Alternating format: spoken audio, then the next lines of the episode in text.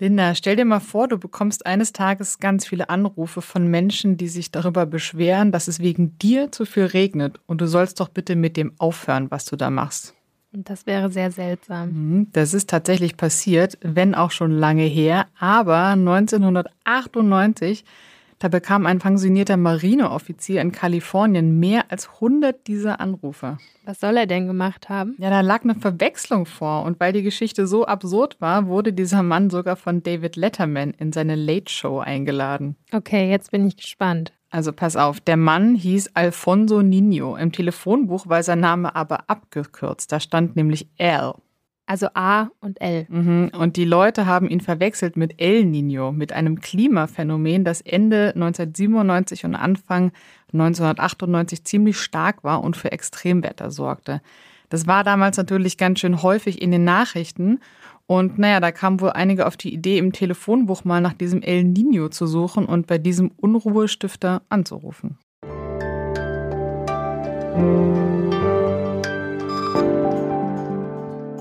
Hallo und herzlich willkommen zu einer neuen Folge von Woher weißt du das, dem Zeitwissen Podcast. Ich bin Linda Fischer und ich habe normalerweise nicht den Drang, einfach mal den Kontakt von jemandem rauszusuchen, der mich in den Nachrichten geärgert hat, dass El Nino das Potenzial hat, eine Menge Menschen den Tag zu versauen oder eben noch schlimmer, größeren Schaden anzurichten. Darüber möchte ich aber heute trotzdem mit meiner Kollegin Claudia Valentin sprechen. Sie ist Wissenschaftsredakteurin bei uns. Schön, dass du hier bist. Ja, schön, dass ich hier sein darf. Vor allem, um über El Nino zu sprechen, weil das fasziniert mich schon seit der Uni und trotzdem weiß ich nicht, ob ich wirklich alles verstanden habe. Ich glaube, das ist auch gar nicht so einfach, weil selbst die Wissenschaft zu einigen Fragen noch keine zufriedenstellenden Antworten gefunden hat. Das macht es auch so faszinierend, würde ich sagen. Also um gleich mal zu erklären, worum es hier geht. Es geht eigentlich nur um warme Wassermassen im Pazifik, die zwischen Australien und Südamerika so ein bisschen hin und her schwappen. Das ist ein ganz einfaches Bild. Und das beeinflusst das Wetter in vielen Regionen der Welt und hundertprozentig wissen wir aber noch nicht, was da genau passiert. Ja, aber wir wissen natürlich genug, um El Nino und seine Folgen heute für unsere ZuhörerInnen im Grundsatz zu erklären.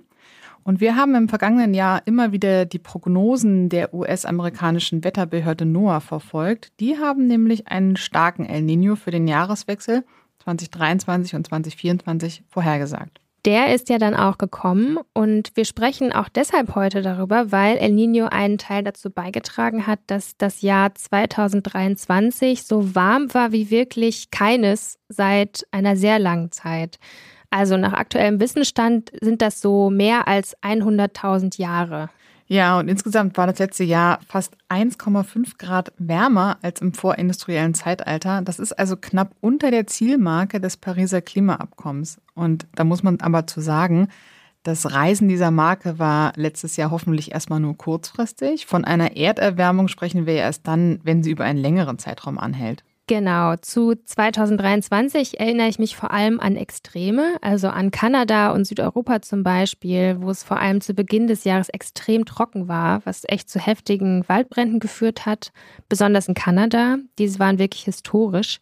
In Südeuropa, Australien und vor allem in Libyen gab es im vergangenen Jahr heftige Überschwemmungen und auch vor allem am Horn von Afrika. Da waren zum Beispiel Teile der kenianischen Hauptstadt Nairobi die standen komplett unter Wasser. Da mussten tatsächlich Zehntausende vor den Fluten fliehen. Und das erzähle ich jetzt nicht einfach so, denn es gibt möglicherweise auch einen Zusammenhang zwischen El Nino, das wirklich ein Klimaphänomen ist, was im Grunde erstmal nichts mit dem Klimawandel zu tun hat, und der Art und Ausmaß einiger Wetterextreme. Ja, sogar an Orten, die gar nicht am Pazifik liegen. Und man spricht da von Fernwirkungen.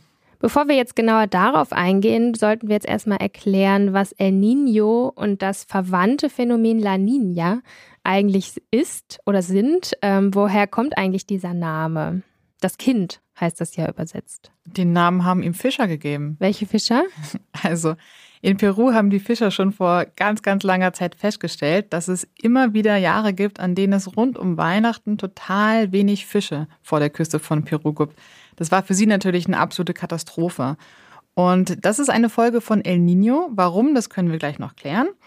Aber weil El Nino auch Jesuskind bedeutet, wurde dieses Ereignis zur Weihnachtszeit so benannt. Okay, warum verschwinden an Weihnachten die Fische? Also der Normalzustand im Pazifik ist so, am Äquator wehen starke Passatwinde von Osten nach Westen und die verdrängen das warme Oberflächenwasser und schieben es wie in einer Badewanne Richtung Australien und Indonesien. Und diese warmen Wassermassen, die stauen sich dort auf, es entstehen dadurch mehr Wolken und es regnet relativ viel. Und das ist auch der Grund, warum es in Indonesien zum Beispiel tropische Regenwälder gibt, aber auf der anderen Seite des Pazifiks die Atacama-Wüste in Peru und in Chile. Und an der peruanischen Küste, da sind dann wahrscheinlich normalerweise viele Fischer unterwegs. Genau, weil wenn dort das warme Wasser quasi weggeschoben wird, kommt kaltes und vor allem nährstoffreiches Wasser aus der Tiefe nach oben. Und das begünstigt dann nicht nur die Trockenheit in der Wüste, sondern auch den Fischreichtum. Und wenn man sich jetzt so einen Querschnitt vom Pazifik am Äquator vorstellt, dann gibt es eine unsichtbare Grenzlinie zwischen der warmen Oberflächenwasserschicht und dem kalten Tiefenwasser. Und diese Linie, die ist nicht gerade, sondern sie ist im Normalfall schräg. Im Westen vor Australien liegen ja viel mehr warme Wassermassen über dem kalten Tiefenwasser. Und ist dieser Zustand das Gegenstück von El Niño, also La Niña? Das heißt dann übersetzt das Mädchen? Na, sagen wir Jein, weil dieses ganze System besteht ja aus drei Phasen. Die El Niño-Phase, eine neutrale Phase und die La Niña-Phase. Was ich jetzt gerade erklärt habe, ist eher die neutrale Phase und La Nina ist die verstärkte Version des Normalzustands. Da wehen die Passatwinde noch stärker und diese unsichtbare Linie fällt noch steiler Richtung Australien ab. Das ist dann wie so eine, wie so eine Wippe auf dem Spielplatz, bei der dann das Kind auf der einen Seite schwerer ist als das andere auf der anderen Seite und das andere hängt dann irgendwie so ein bisschen in der Luft, so ganz schräg. Ja, genau, so in etwa. Und in der Folge gibt es noch mehr kaltes Tiefenwasser vor Peru und noch mehr Regen im tropischen Westpazifik. Okay, dann fehlt uns jetzt noch El Nino. Wie steht da die Wippe? Ja, bei El Nino beobachtet man schwache Passatwinde, die das warme Oberflächenwasser eben nicht nach Westen schieben. Und dadurch kommt es nicht zum Auftrieb von kaltem Wasser im Osten und damit fehlen dann auch die Nährstoffe für die Fische. Die wandern ab. Oder die sind einfach gar nicht da. Wenn wir uns jetzt wieder die Temperaturlinie oder eben diese Wippe vorstellen, die wäre bei El Nino dann eben eher flach. Beide Kinder sind gleich schwer und hängen so mit den Füßen in der Luft. Genau, das könnte man so sagen. Und für das Wetter in der Region bedeutet das, dass extreme Trockenheit in Australien und teils heftige Regenfälle an der Westküste Südamerikas, vor allem Peru, wahrscheinlicher werden. Als zum Beispiel Ende 2018 und Anfang 2019 in Australien die Waldbrände so krass waren, das war ein El Nino-Jahr. Dieses Jahr sieht es aber gemischt aus, oder? Also Trockenheit und Brände im Westen Australiens und starke Regenfälle und sogar Überschwemmungen im Osten. Das passt nicht so ganz in das Muster. Nee, das stimmt. Eigentlich ja zum Glück, dass es nicht so brennt, aber dafür eben gibt es diese Überschwemmungen. Und genau, wir sprechen deshalb auch immer von Wahrscheinlichkeiten. Im Mittel über ganz Australien ist es immer noch trockener aktuell, aber gerade vor der Südostküste ist das Meer ungewöhnlich warm was dann wieder Zyklonen so wie Jasper, der dort wütete, viel mehr Energie gibt. Sprich, da wirken einfach gerade mehrere Dinge zusammen. Du hast jetzt die drei Zustände von diesem Klimaphänomen erklärt, aber wir haben noch nicht über die Ursachen gesprochen oder wie diese Zustände überhaupt zusammenhängen. Ja, genau. Also diese drei Zustände sind drei Phasen in einem Zyklus und die wechseln sich ab. Fachleute sagen, wenn sie auf die Daten der letzten Jahrzehnte schauen, dass dieses System oszilliert und deshalb heißt es in der Wissenschaft auch El Niño Southern Oscillation oder kurz ENSO. Also oszillieren ist eigentlich das Fachwort für dieses Hin- und Herschwingen dieser Zustände. Genau, und es geht dabei auch nicht nur um die Wassertemperaturen, sondern das Ganze ist echt ein super komplexes System, in dem Ozean und Atmosphäre miteinander gekoppelt sind und auch gegenseitig aufeinander wirken. Zum Beispiel über die Passatwinde, die das Ganze antreiben, indem sie warme Wassermassen verschieben. Die Frage, ist ja dann wahrscheinlich, was treibt diese Passatwinde an? Ja, und die Winde, die brauchen eben auch immer einen Temperaturunterschied, in diesem Fall zwischen West und Ost, um überhaupt stark zu wehen. Und dieser Zustand kann sich natürlich verstärken, wenn die Differenz zwischen den Temperaturen vor Australien und vor Peru immer größer wird. So wird dann im Grunde La Nina eingeleitet. Mit sehr starken Passatwinden hattest du gesagt und ganz viel kaltem Wasser vor Südamerika.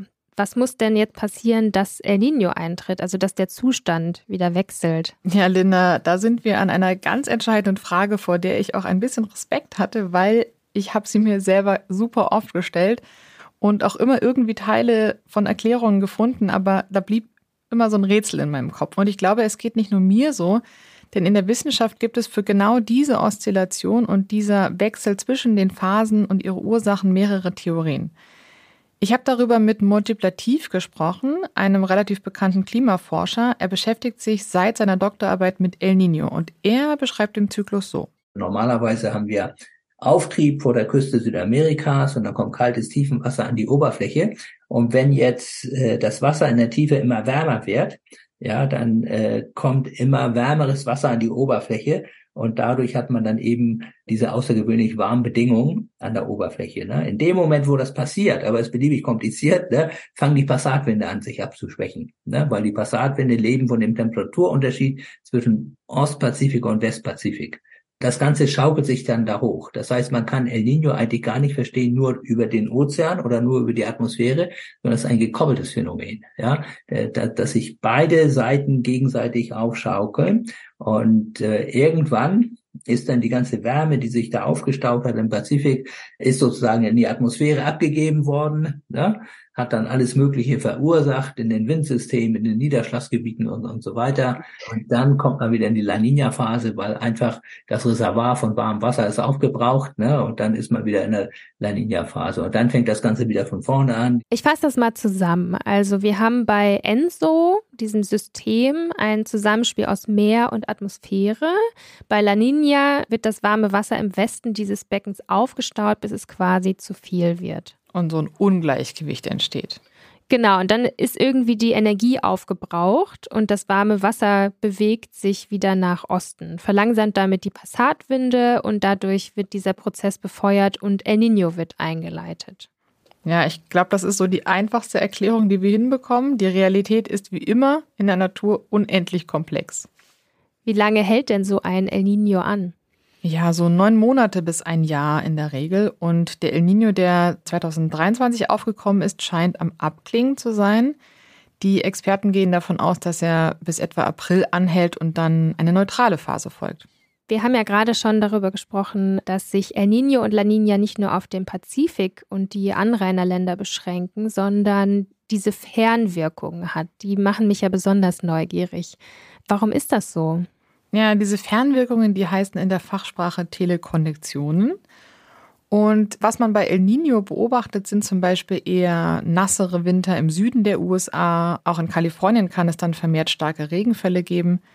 Und das ist übrigens bei La Nina umgekehrt. Und vielleicht erinnern sich manche, in den drei Jahren vor diesem aktuellen El Nino gab es ja in Kalifornien wirklich eine heftige Dürre und viele Waldbrände. Und diesen Winter kann man zum Beispiel heftige Regenfälle am Horn von Afrika beobachten. Das hatten wir eingangs schon erwähnt. Also in dieser Region Äthiopien, Kenia, Somalia und Tansania. Und da gab es wirklich schlimme Überschwemmungen und andersherum gab es dort während der außergewöhnlich langen La Nina-Phase massive Dürren. Das ist so das bekannteste Beispiel außerhalb des Pazifiks, würde ich sagen. Ja, und das ist wirklich unfassbar weit von der Region entfernt, über die wir ja eigentlich gerade sprechen.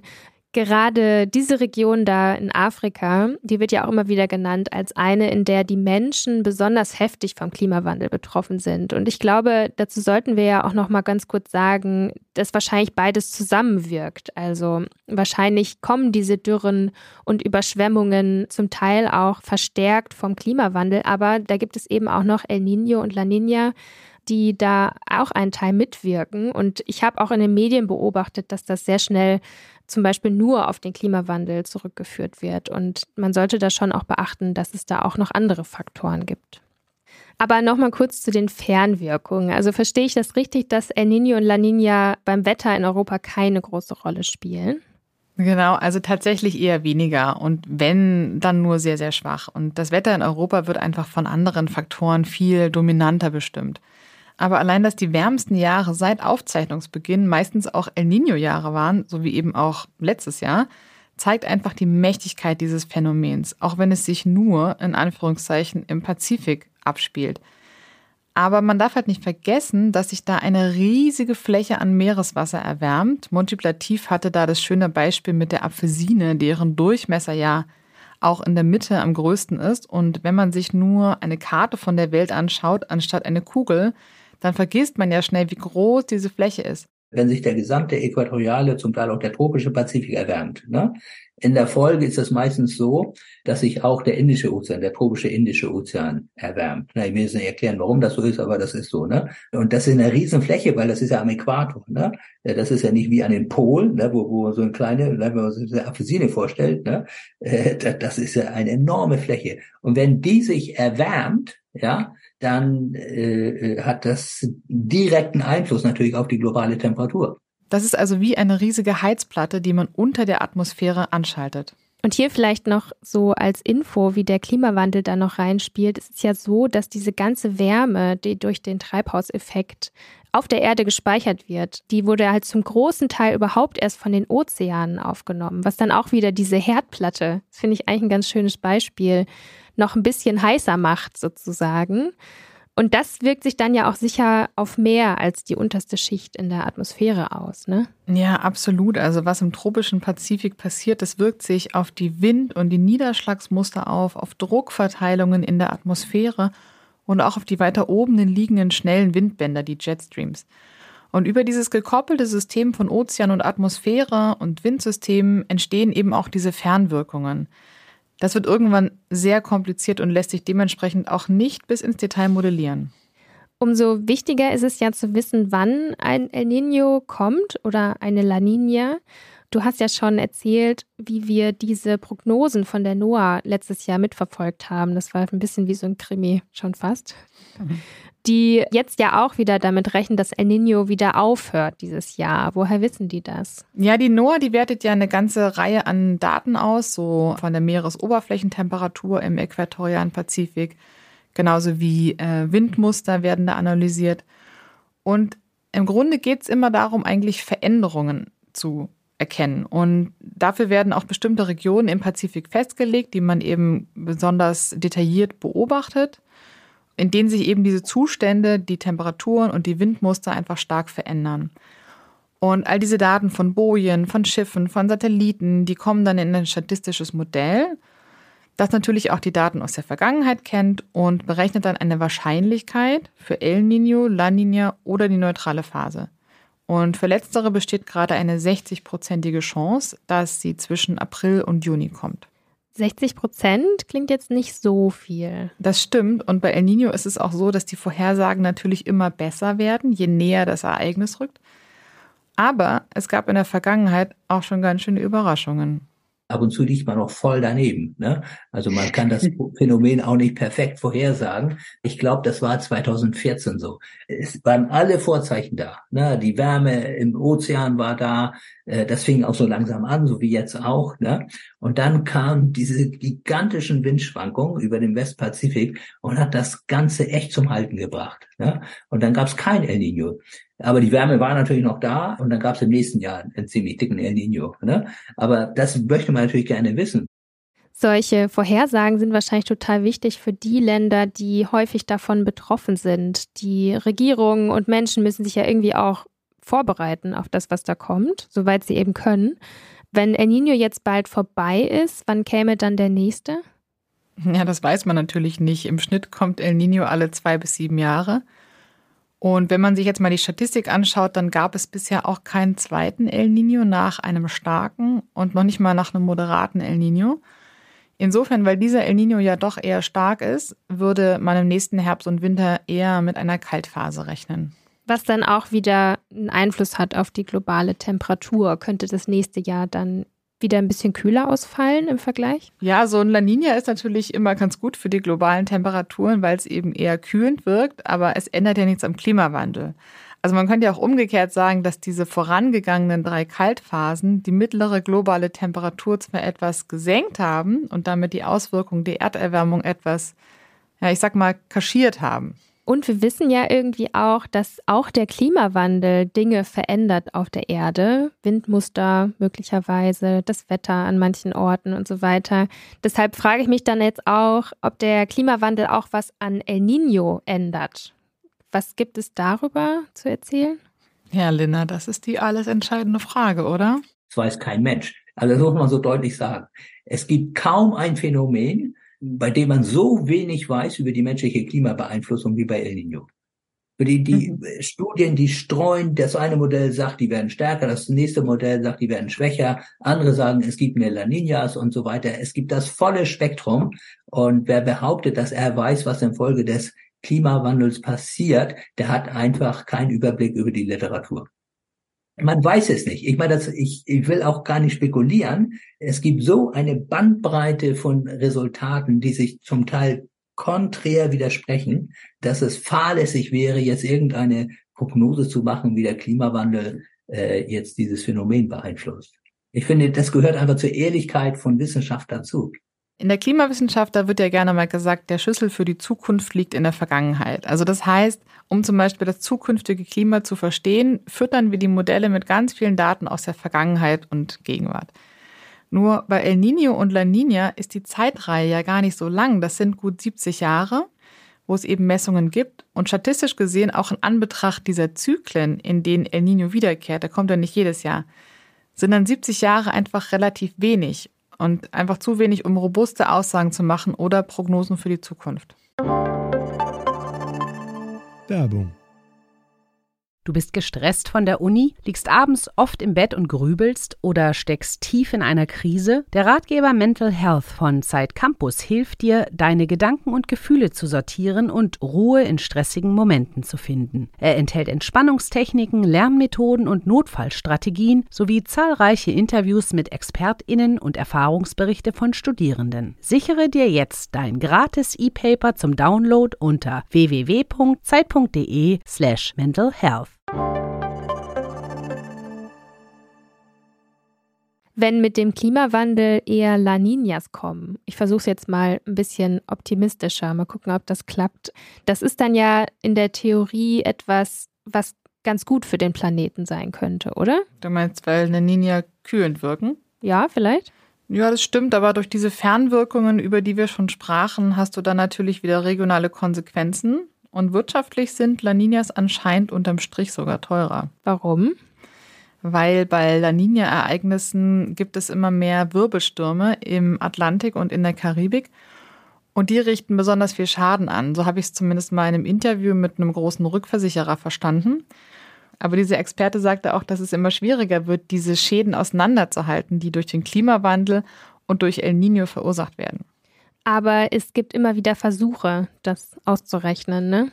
Ja, das gibt eine Studie und die schätze zum Beispiel, dass El Nino bis zum Ende dieses Jahrhunderts weltweit zu wirtschaftlichen Verlusten von, Achtung, 84 Billionen Dollar führen könnte. Oha, also die verlinken wir auf jeden Fall in den Show Notes, würde ich sagen. Ja, das war eine Studie in Science von zwei Forschern des amerikanischen Dartmouth College. Und die hat sich die globale Wirtschaftsaktivität in den Jahren nach zwei großen El Ninos angeschaut.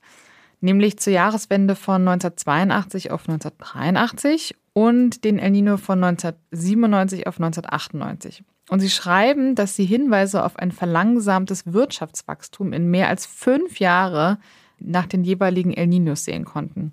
84 Billionen sind dafür aber trotzdem eine Menge Geld, oder? Du meinst jetzt bis zum Ende des Jahrhunderts, genau. Und hier ist vielleicht der Punkt, wo man aber auch vorsichtig sein muss. Die Forscher rechnen damit, dass der Klimawandel die Häufigkeit und die Stärke von El Niños nach oben beeinflussen könnte. Und so kamen sie auf, bei den Berechnungen auf diese 84 Billionen Dollar, die zwischen 2020 und 2099 quasi fehlen. Und 84 Billionen Dollar, das wäre für alle, die Zahlenvergleiche so lieben wie ich, das Doppelte der Bruttoinlandsprodukte von China und den USA zusammen. Stand 2022. Was genau bremst denn bei El Niños das Wirtschaftswachstum und wo entstehen diese Kosten? Ja, also zum einen fallen ja erstmal direkte Kosten an. Bei Wirbelstürmen, Starkregen, Überflutung und sowas, Hitzewellen, Waldbrände, sowas. Genau, und gleichzeitig können solche Ereignisse direkt auch das Gesundheitssystem belasten, weil die Menschen eher erkranken, je nach Wetterextrem eben. Da kommt dann sowas auf wie Atemwegserkrankungen, Durchfallerkrankungen, Cholera und so weiter. Und gehen wir mal einen Schritt weiter. Durch El Nino können natürlich Ernten ausfallen, sei es auf Äckern, im Wald oder im Meer, jetzt im übertragenen Sinne. Und Lebensmittelknappheit führt dann wieder zu höheren Preisen. Und noch einen Schritt weiter, extreme Wetterereignisse können sich ja auch auf Produktion und Logistik auswirken.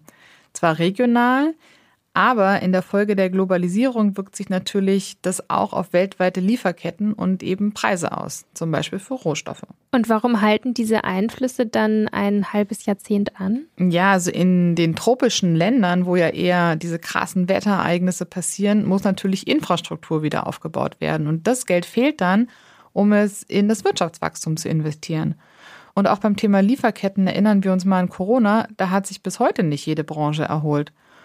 Und die Studie nennt hier noch zwei interessante Zahlen. In 1988 und 2003, also je fünf Jahre nach dem letzten großen El Nino, war das Bruttoinlandsprodukt, also die Wirtschaftsleistung von den USA, um drei Prozent niedriger, als es sonst der Fall gewesen wäre. Und in Peru lag diese Zahl sogar bei über 10 Prozent. Damit wären wir wieder bei den Fischern, die wahrscheinlich jedes Jahr hoffen, dass das Jesuskind in diesem Winter nicht zurückkehrt.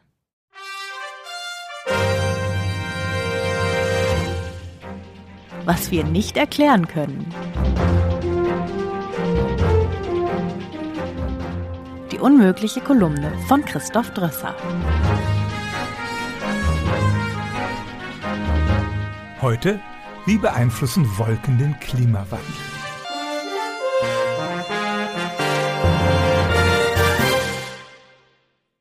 Die Erde erwärmt sich durch das CO2, das der Mensch in die Atmosphäre bläst. Die Vorhersagen der Klimaforscher beruhen auf immer besseren Modellsimulationen. Aber die Wolken sind ein Faktor, der von diesen Simulationen nur unvollständig erfasst wird. Das Problem. Wolken haben die paradox erscheinende Eigenschaft, dass sie die Atmosphäre sowohl erwärmen als auch abkühlen. Welcher der beiden Mechanismen wird dabei langfristig die Oberhand behalten? Was wir schon wissen. Wenn an einem Sommertag mit strahlendem Sonnenschein plötzlich Wolken aufziehen, wird es spürbar kälter.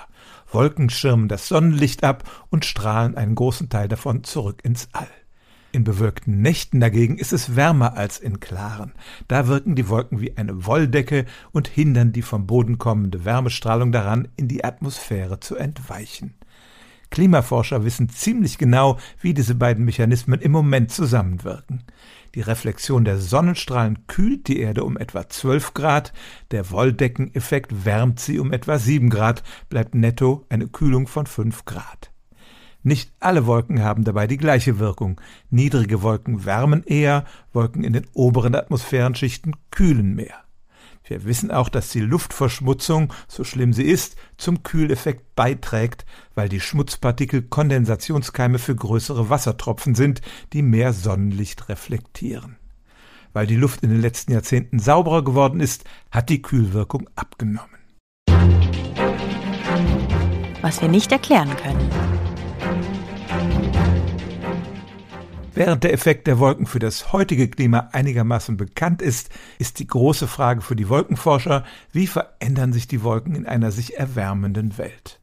Was für eine Wechselwirkung gibt es zwischen dem Klimawandel und der Wolkendecke? Heute sind ständig zwei Drittel der Erdoberfläche bewölkt, aber wird das so bleiben? Es gibt Klimaforscher, die in den vergangenen Jahren schon eine Abnahme der Bewölkung gemessen haben und diesen Trend fortschreiben, bis hin zu einem sogenannten Tipping Point, jenseits dessen die Wolken vollständig verdampfen könnten, was nicht nur schlimm fürs Klima wäre, sondern auch Trockenheit und Dürre in weiten Teilen der Welt bedeuten würde. Andere sagen, weil auf einem wärmeren Globus mehr Wasser in die Atmosphäre verdunstet, können sich dichtere Wolken bilden, die mehr Strahlung reflektieren und ob die Wolken mehr oder weniger Niederschlag bringen, beeinflusst auch das Klima.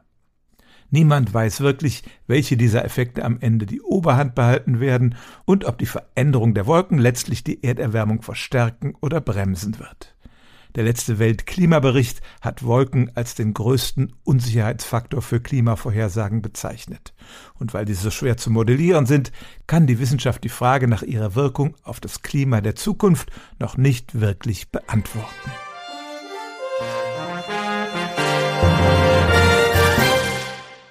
Hier in Europa spüren wir ja nicht besonders viel von dem, was El Nino im Pazifik da treibt, aber wir können ihn sehen, das ist mein Tipp für den Schluss, nämlich in Visualisierungen der Ozeantemperaturen. Von denen hat Claudia vergangenes Jahr eine in einen Artikel eingebaut. Das ist ganz faszinierend zu sehen, wie das eigentlich kühle Oberflächenwasser im Ostpazifik, also auch so vor Peru zum Beispiel, im Frühjahr plötzlich verschwindet und die Temperatur vor Peru auf einmal ungewöhnlich ansteigt. Das sieht total cool aus. Den Artikel dazu verlinke ich auch in den Show Notes, habe ich mir schon hundertmal angeschaut. Vielleicht finden Sie es auch so spannend. Und das war's mit Woher weißt du das? Den Zeitwissen Podcast. Senden Sie gerne Kritik, Hinweise oder auch Themenwünsche, wenn Sie mögen. Wie gewohnt an podcast.zeit-wissen.de. Ich bedanke mich. Bis zum nächsten Mal. Música